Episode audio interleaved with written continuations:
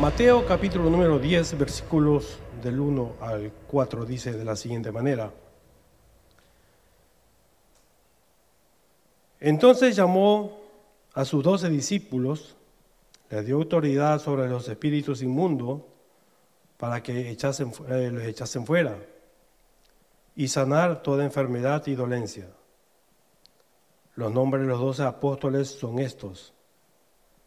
Primero Simón, llamado Pedro, y Andrés su hermano, Jacobo, hijo de Zebedeo, y Juan su hermano, Felipe, Bartolomé, Tomás, Mateo el publicano, Jacobo, hijo de Alfeo, Leveo, por sobrenombre Tadeo, Simón el cananista, y Judas Iscariote, el que también le entregó. Es un poco especial el estar en este local, sabiendo que cuando uno viene a este local uno dice voy a encontrarme con Dios. Uno tiene esa esperanza siempre que viene a este local. Uno viene con esa expectativa de saber que Dios está con nosotros y uno se siente hasta abordado, se, se siente nervioso. Porque uno dice, es que Dios irá a escogerme para hacer su obra. Yo cuando veía este pasaje me podía pensar, ¿cuáles son los criterios que Dios utilizó para poder escoger a estos doce hombres? Es que tal vez Él hizo una entrevista.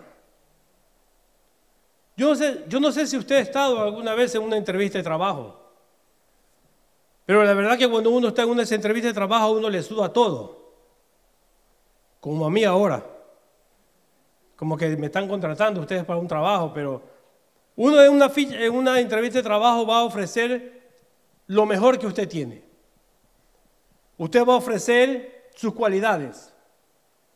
Usted va a ofrecer lo que usted tiene para postular en un puesto de determinada acción. Yo no lo sé, pero podemos estar anunciando a, contables, tienen que saber lógicamente de contabilidad, les harán pruebas para eso. O tal vez para analistas de laboratorio. Yo no sé, se me, se me ocurre un poco de infinidad de, pruebas, pero uno va y se postula y presenta, hasta va bien vestido. Porque yo no creo que usted vaya en sandalias a una entrevista de trabajo. Se va hasta con su mejor traje, bien peinado, bien maquillado. Las mujeres, no los hombres. Pero uno va a mostrar una buena imagen.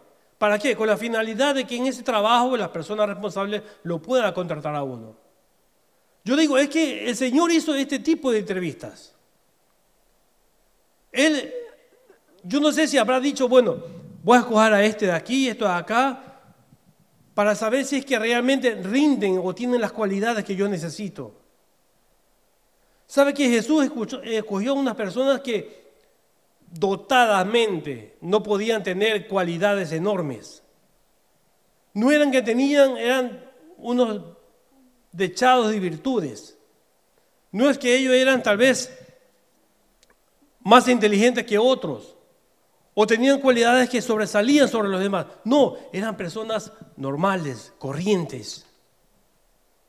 Sabe que el Señor Jesús podía haber hecho el trabajo él mismo. Tal vez prolongar su estadía aquí en la tierra física para poder decir, bueno, voy a hacer un trabajo que nadie más lo puede hacer. Y es verdad. Dígame, es que usted puede hacer la obra de Dios. Es que usted se sienta en la capacidad de hacerlo. Usted siente el valor, el entusiasmo como para hacer la obra de Dios en estos momentos. Déjeme decirle que no es así. Fíjese que cuando uno viene, como ya le decía hace un momento, viene a esta iglesia, uno viene con la expectativa de encontrarse a Dios, pero uno dice, yo voy a la iglesia para encontrarme con Dios. Ese es el primer error que comete la gente. Pensar que solamente a Dios lo encontramos aquí. Segundo, anda a la iglesia para que te cambie. La iglesia no cambia. La iglesia no cambia personas. Si usted ha venido aquí a cambiar, está perdiendo su tiempo. La única persona que puede hacer la diferencia es Jesús en su vida. Nosotros podemos hacer infinidad de cosas, materiales, físicas, espirituales para, sentir un cambio, pero usted no lo va a lograr. El tercer error que cometen es que uno dice, asóciate o, únete con el pastor para que el pastor te cambie. Tres errores que cometemos siempre. Creer que venimos a la iglesia a encontrar a Dios, creer que la iglesia nos cambia y creer que solamente el pastor nos puede ayudar. Son errores que nosotros debemos desechar de nuestra cabeza. Porque el único que cambia las vidas en el ser humano es la persona del Señor Jesucristo. Tal vez usted me diga, no, es que hermano, yo no puedo hacer la obra porque tengo defectos. Estos hombres que usted ha ido aquí, usted, yo no sé si se ha tomado la molestia, se ha tomado el tiempo de buscar, de indagar y ver cada una de las personas que, estamos, que estaban aquí, que el Señor las nombró. Personas eran llenas de errores, de faltas, de pecado, pero lo único que buscó el Señor en estas personas es su disponibilidad. Es decir, que cuando Él los llamó, ellos no, pusieron obstáculos. No dijeron, no, mira que yo me voy y tengo que hacer otras cosas. No, ellos fueron inmediatamente. Y vamos a ver cada una de, sus vidas. Y cada una de sus vidas está enfocada en el sentido de que ellos tuvieron grandes victorias, tuvieron grandes hazañas. Pero después de cada hazaña vino una derrota. Y eso le digo a usted para que usted sepa en qué terreno se está metiendo. Había un escritor, Carlos Álvarez Spurgeon, en, su libro Discurso a mis estudiantes. Él una vez citó a los estudiantes a, creo que eran las 2 de la tarde, a su local de reunión. Y él no llegó. Él apareció como a las 10 de la noche. Y solamente habían quedado dos de los tantos que habían, habían ido a ese lugar. Pero él, ¿qué le hizo? Él les hizo esta prueba para probar su paciencia.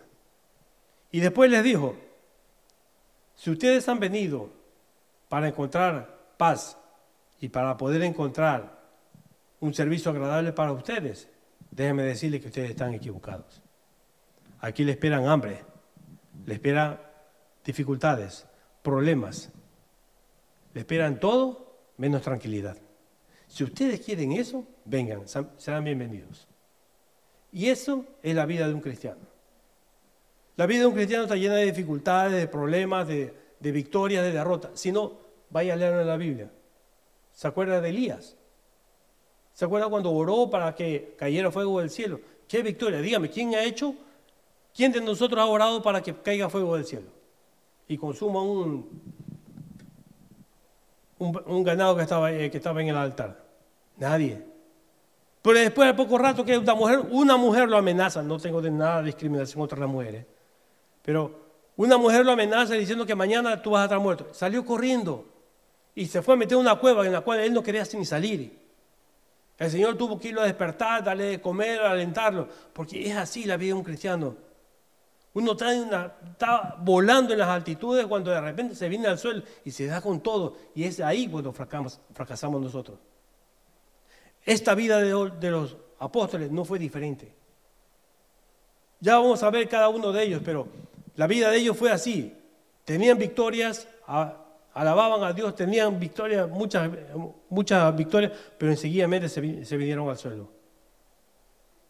lea la vida de Pedro como él, siendo un hombre de victoria, diciendo que él el primero que confesó que era Jesús, era el Cristo, sin embargo después lo negó. Esas son las, vidas de estos hombres. Y esa es la vida que vamos a analizar hoy. Empezamos por primero, Pedro. El primer versículo dice que Él les dio poder para que vayan a sanar a los, a, endemoniados y a sanar toda, enfermedad. Pero dice, estos eran los nombres de los doce. Primero, Pedro, Simón, llamado Pedro. ¿Quién era Pedro? Pedro era un Galileo, un Galileo en el cual él eh, típicamente eran gente que se les encendían los cables rápidamente.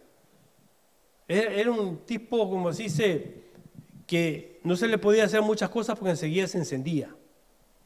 Otra cualidad que él tenía era de que él le, encantaba responder antes de pensar.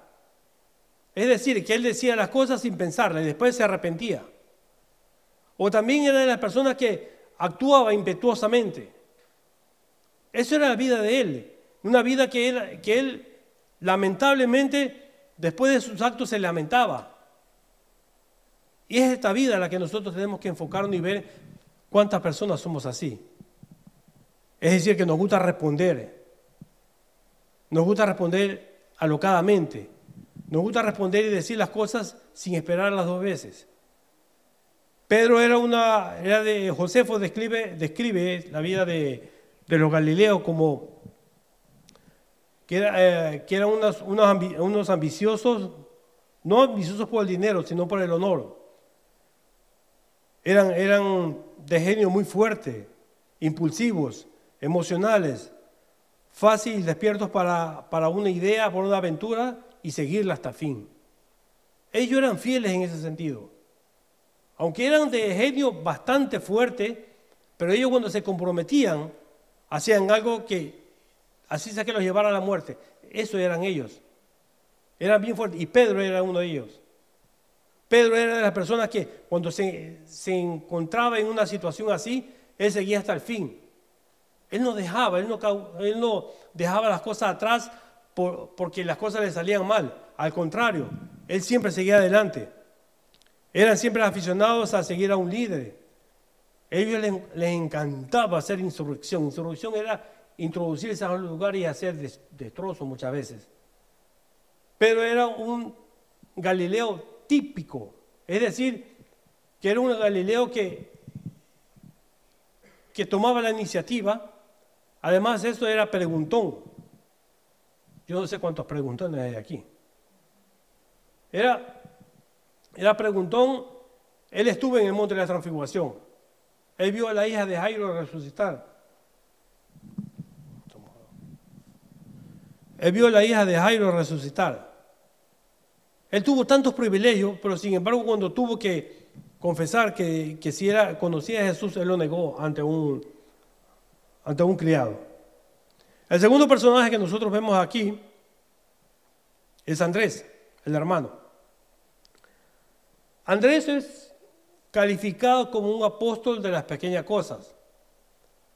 No le, tal vez no le salía o no le gustaba tanto el ser una figura prominente. Pedro sí. Pedro le gustaba ser prominente. Es decir, sobresalir sobre, sobresalir sobre los demás. Él le gustaba, ese era su papel, ese era su, don, digamos así. Pero Andrés era diferente, eran hermanos, pero era diferente. Él le gustaba estar más en la retaguardia. Él le gustaba ser más observador. Él, veía el panorama y buscaba una solución más acorde. Andrés, ¿se acuerda cuando el Señor lo seguían para, escuchar su palabra y ya anochecía. Y dice la Biblia que era, era ya muy tarde y, y no sabían qué hacer. Entonces le preguntó a Felipe, le dijo, ¿cómo podemos darle a alimentar a estos? Ya vamos a hablar de Felipe. Pero enseguida Andrés cogió a un niño que tenía unos panes y unos peces y le dijo, Señor, mira qué podemos hacer. Es decir, él vio la necesidad y encontró una solución óptima. Él no se encerró en el que no se puede hacer. Él no dijo, aquí no puede nada que hacer y aquí nos vamos todos para la casa. No, él buscó una solución y la solución era traerlo a los pies del Señor porque él sabía que su maestro iba a hacer la diferencia. Nosotros cuando tenemos nuestros problemas, ¿qué hacemos? nos encerramos en el problema de decir, no tiene solución. No, mi familia ya no, ya no tiene solución, ya mis hermanos, ya no, ya no se puede con ellos. Fíjese, haga como Andrés, aléjese un poco y vea el panorama completo. Eso es lo que hacía Andrés. ¿Sabe que de este tipo de personas son las que en la iglesia necesita? Gente que sepa ver soluciones en medio de los problemas. Porque meterse en problemas es fácil.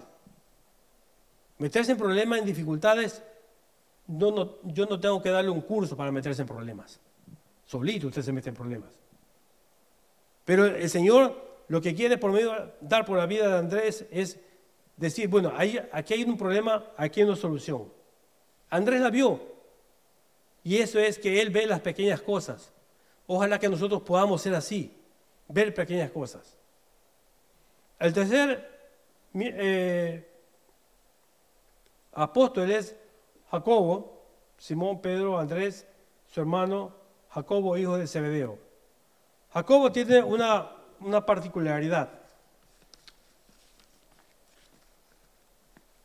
Y es que él era de, ya le dije de que dónde eran, de Galilea, eran todos, excepto eh, Judas Iscariote. Pero era un, apóstol, un apóstol explosivo. Jacobo tenía un carácter, esos incendiarios. Es decir, era un carácter de esos que, que rápido él quería acabar con las cosas. Él no se preguntaba cómo podemos solucionarlo. No, la solución es cortémoslo de raíz. Con su hermano, su hermano Juan, eran de la misma, de la misma, de la misma raíz, digamos así. Pero eran, eran apasionados, eran violentos, eran fervientes en ese sentido. Es decir, que ellos tenían un celo por Dios, ellos querían hacer la voluntad de Dios, pero a su manera. ¿Sabe que este hombre hubiese tenido un mal fin si no hubiese conocido al Señor. ¿Por qué le digo? En el Antiguo Testamento hay un personaje, Jehú. Él le decía, sube a mi carro y yo te voy a enseñar el celo por el Señor, por la casa del Señor. Y es verdad, era un hombre celoso, ferviente. Era apasionado por lo que él hacía para tratar de, de demostrar que Dios era el único a quien teníamos que servir. En su ira, en su, en su pasión, se, se descarrió. Después se volvió sanguinario.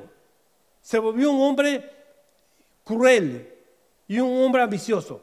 Fíjese que las dos cualidades, tanto de Jehú como de Jacob, eran similares. Jehú se torció. Jehú hizo lo malo porque se dejó de llevar de sus instintos, de sus celos. El problema es su celo hacia el Señor. El problema es que nosotros podemos tener buenas cualidades. Nosotros podemos tener excelentes ideas, pero cuando no las ponemos al servicio del Señor, no sirve para nada. Jacob hubiese, eh, hubiese terminado de la misma forma que Jehú, pero la única diferencia que hizo es que él se encontró con el Señor. Y eso marcó la diferencia. Juan, el hermano, otro que era apasionado, celoso, ferviente, pero no sabían canalizar su, su, celo. Ellos pensaban que estar con el Señor, solamente el estar ya físicamente con Él, ya los iba a cambiar. Pensaba que eh, haber aceptado al Señor ya, ya su vida iba a ser de otra forma. Fíjense cuando el Señor iba a la Pascua, Él mandó a, los samaritanos para que le den un, un aposento. Manda a estos dos y regresan. Los samaritanos no quieren, dice. ¿Qué quieres que hagamos? Dice. ¿Quieres que oremos para, como Elías para que descienda fuego del cielo y los consuma? Estos dos tenían un genio. Un genio eso es que, que usted no se lo, usted no, no, no quisiera encontrárselos en la calle. Porque si usted no hacía la voluntad o, lo que ellos pensaban que se tenía que hacer, a usted lo mataban. Ellos no se andaban con miramientos. Ellos no iban a decir, no, mira, que es una buena persona. No, no, no. Si no hace lo que nosotros decimos, o lo que la Biblia dice, o lo que el Señor manda hacer, cortémosle la cabeza. ¿Cuántos Jacobos y Juanes habrán aquí? Que cuando dicen algo, quiere que se los haga eso al pie de la letra. Es decir, yo digo esto y hay que hacerlo. Además, estos dos, por su vida, eran tal vez un poco más... Eh, eh, pudientes.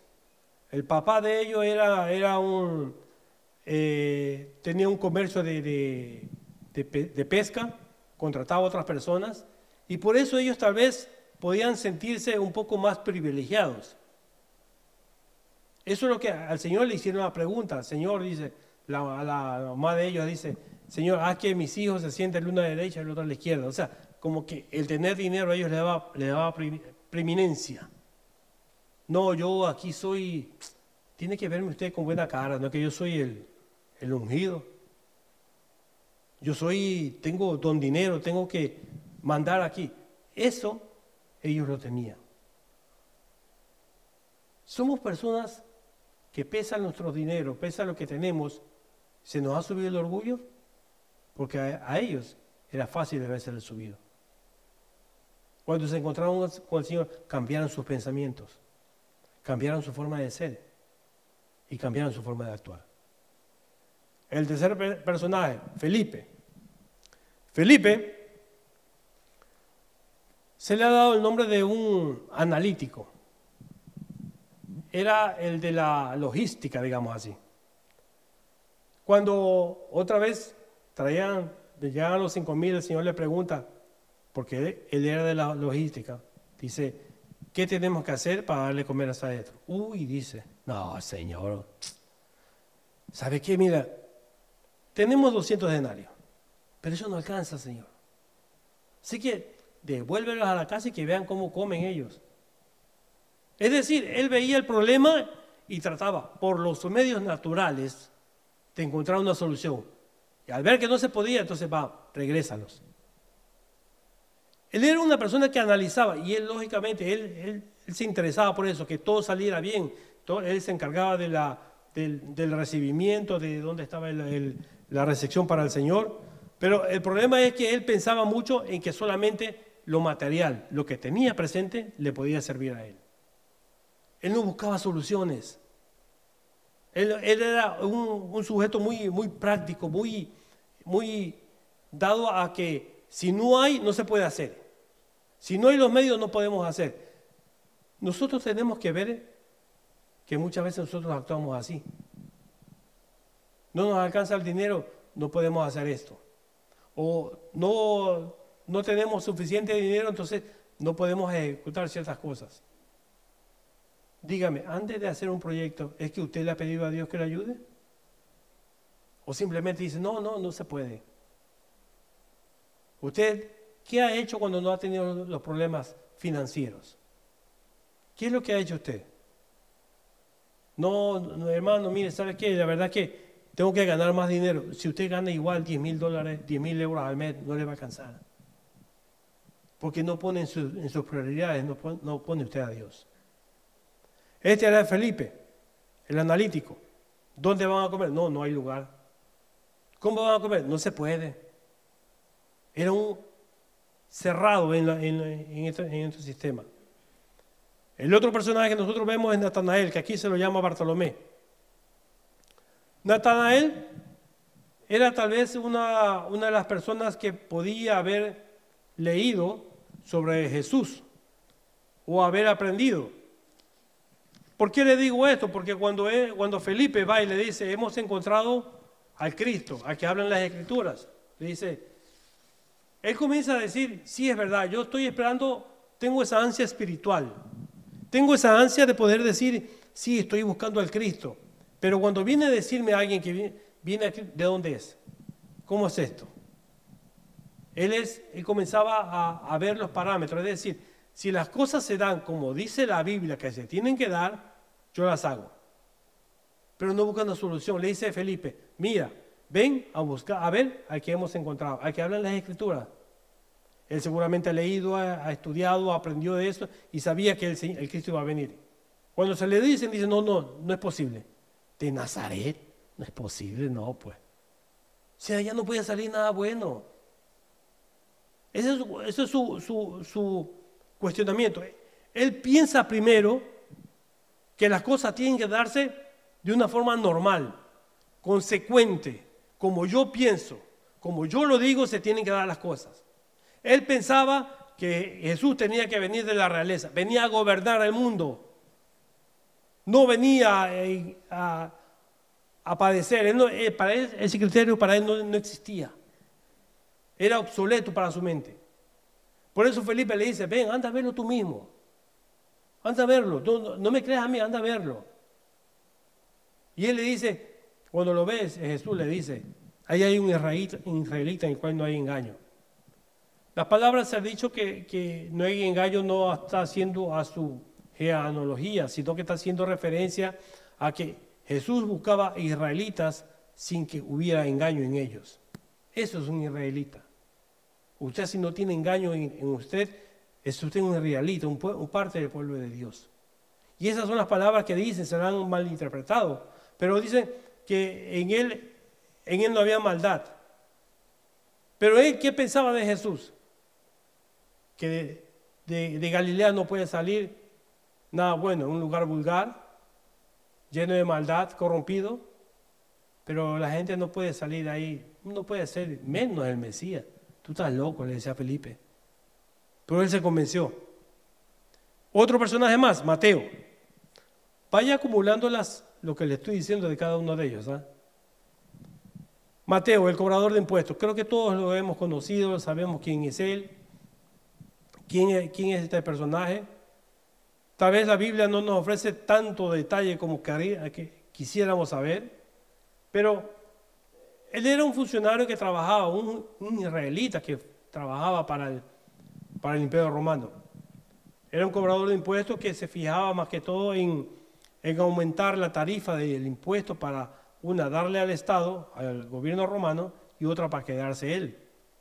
Él, lógicamente, por esa posición, tenía bastante dinero.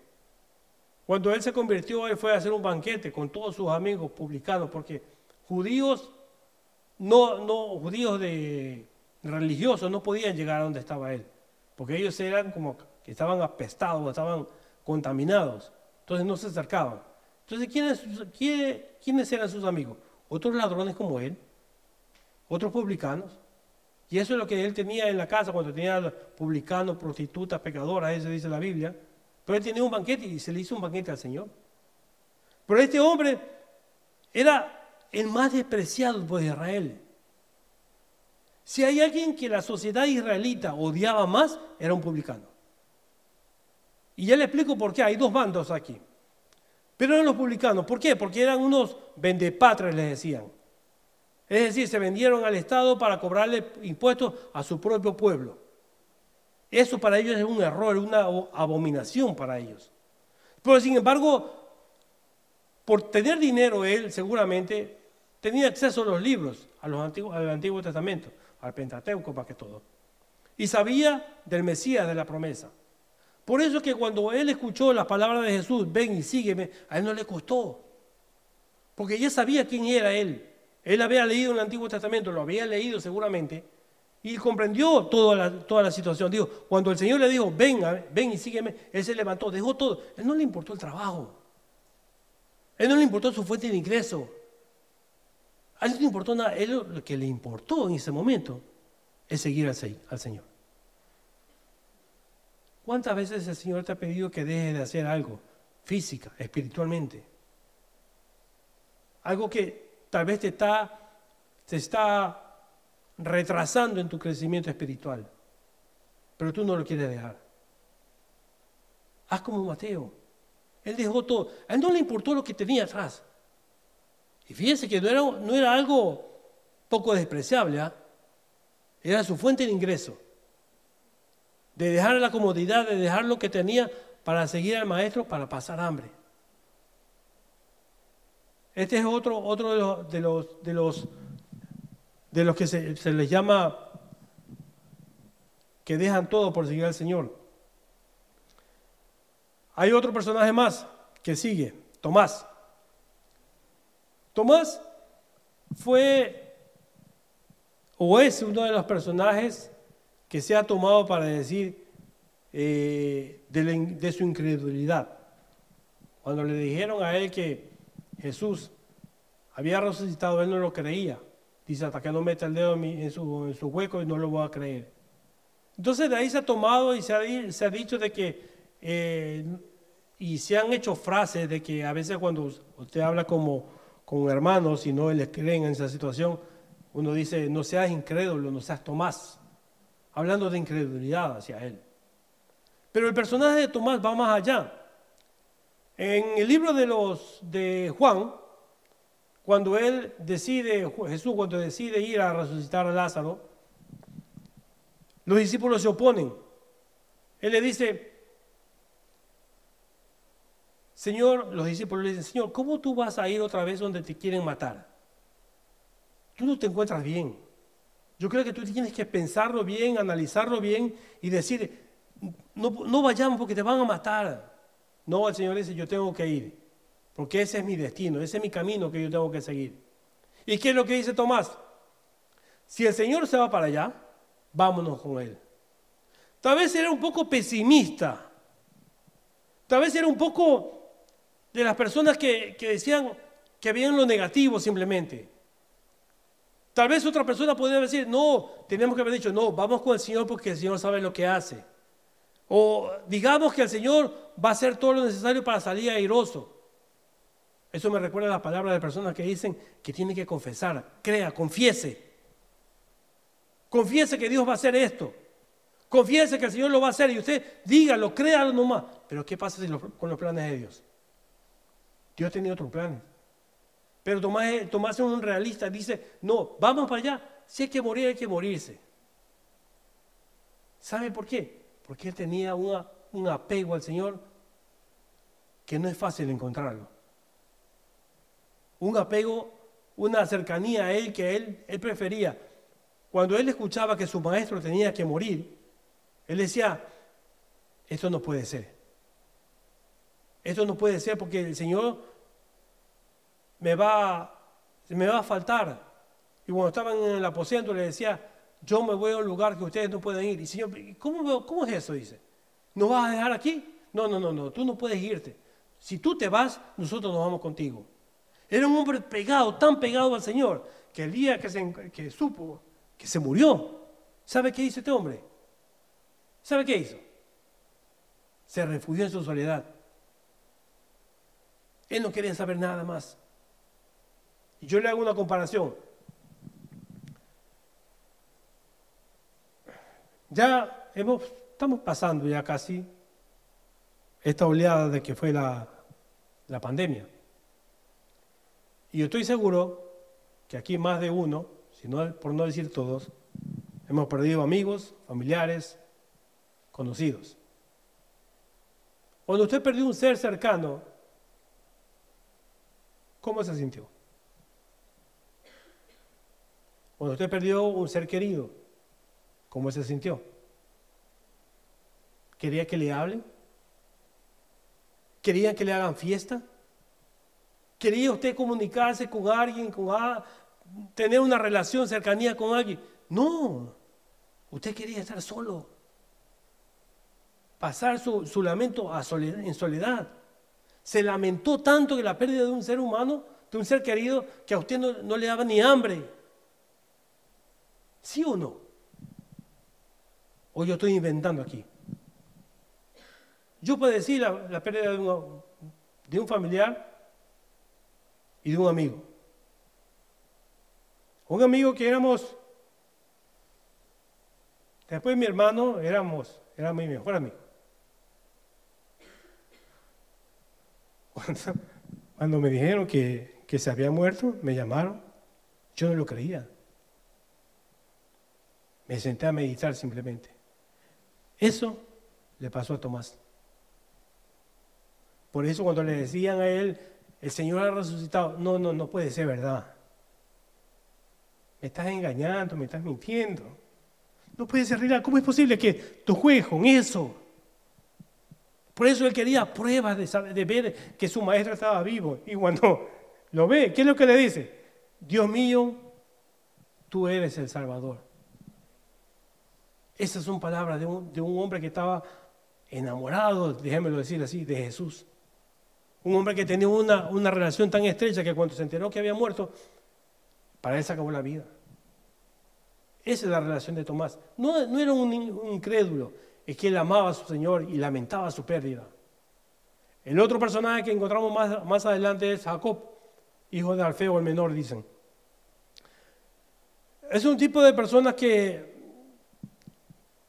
que no busca su notoriedad, es decir, no le gustaba a él ser, salir en primera plana.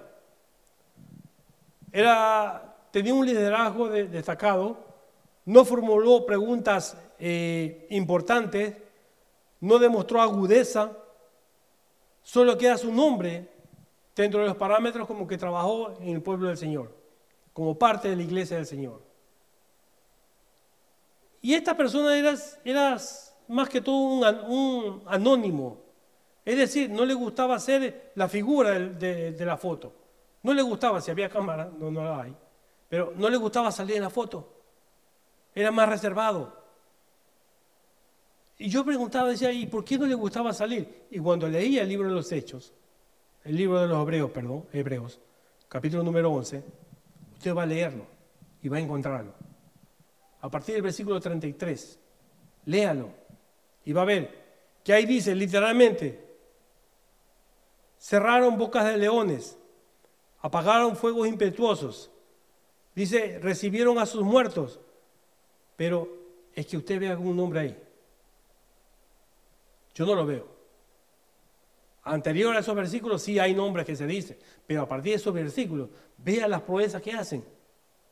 Y no se, no, no se nombra ninguna persona. Ahora yo le pregunto, ¿es que Jacob era de esos? Sí. Él no figuraba en ningún papel, no tenía preeminencia, no tenía autoridad tal vez, pero él era uno de los que trabajaba. Esas personas también necesita la iglesia. Venir acá, venga. Sí, me gustaría estar ahí. Usted no sabe la mariposada que rueda aquí, oiga. Usted sabe los nervios que a uno los acaban aquí. Puede tener uno 30 años de, de ministerio, pero los nervios no se van. Porque uno sabe lo que está diciendo aquí. Tiene que decirlo con coherencia.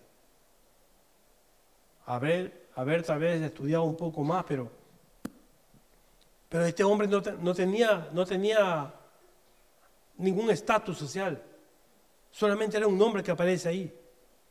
Hay otro nombre, Simón. El celote dice el cananista, no cananista, cananista. Era un grupo Dicen unos eran políticos, otros un grupo armado. La cuestión que ellos, por su celo, estaban dispuestos a acabar con Roma. Ellos querían acabar con la ocupación romana. Y además, ellos sentían tanta pasión que si alguien se involucraba con el gobierno romano, lo mataban.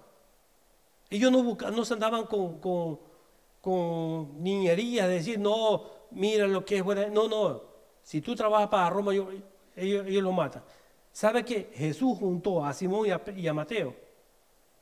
Fíjense que Simón, el celote, fácilmente a Mateo lo podía haber dado, pegado un par de puñaladas solamente para, para saber si estaba ahí. Se las regalaba fácilmente. Pero él no hizo esto. ¿Por qué? Porque tuvo un encuentro con el Señor previamente. Este hombre de ser un guerrillero, un criminal, un, un político ferviente, entusiasta.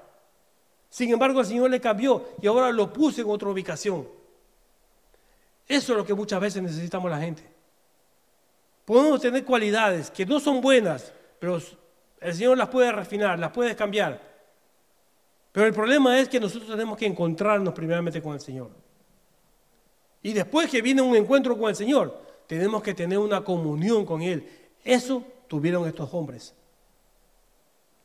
Estos hombres que fueron tal vez impetuosos, fueron fervientes en su labor, eran analíticos, veían las cosas pequeñas, pero conjuntamente para el Señor le iban a servir. Fíjese si usted estaba en el, lugar del Señor. ¿Qué hubiese hecho para contratar a unas personas para meterlas a una labor que no se había hecho nunca? A una labor que nunca se había pensado ni siquiera en cualquier mente humana el realizarla. Pero sin embargo, el Señor los juntó a todos ellos. Hizo de ellos un, grupo en el cual podían trabajar juntos. Pero eso no cabe, no, no cabe ahí, no, no termina aquí, perdón. Sino que el asunto es que va más adelante. El Señor, las cualidades que ellos tenían, las va perfeccionando. Aunque bueno, no hemos hablado de Judas Iscariote, pero eh, normalmente no es tan relevante porque él no fue ya parte de la iglesia porque se, se mató después. Pero los, los que estamos, estaban aquí tienen cualidades. Cualidades que dentro del Señor van a servir. Yo no sé qué usted sabe hacer. Yo no sé si tal vez le gusta soltar la lengua.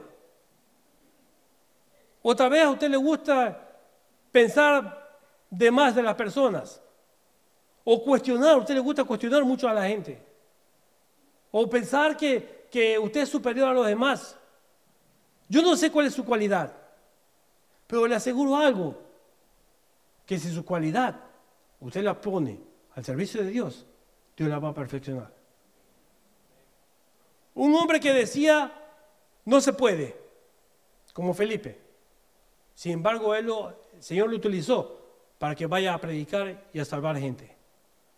Un hombre que no tenía ninguna cualidad extraordinaria, no era, gente normales.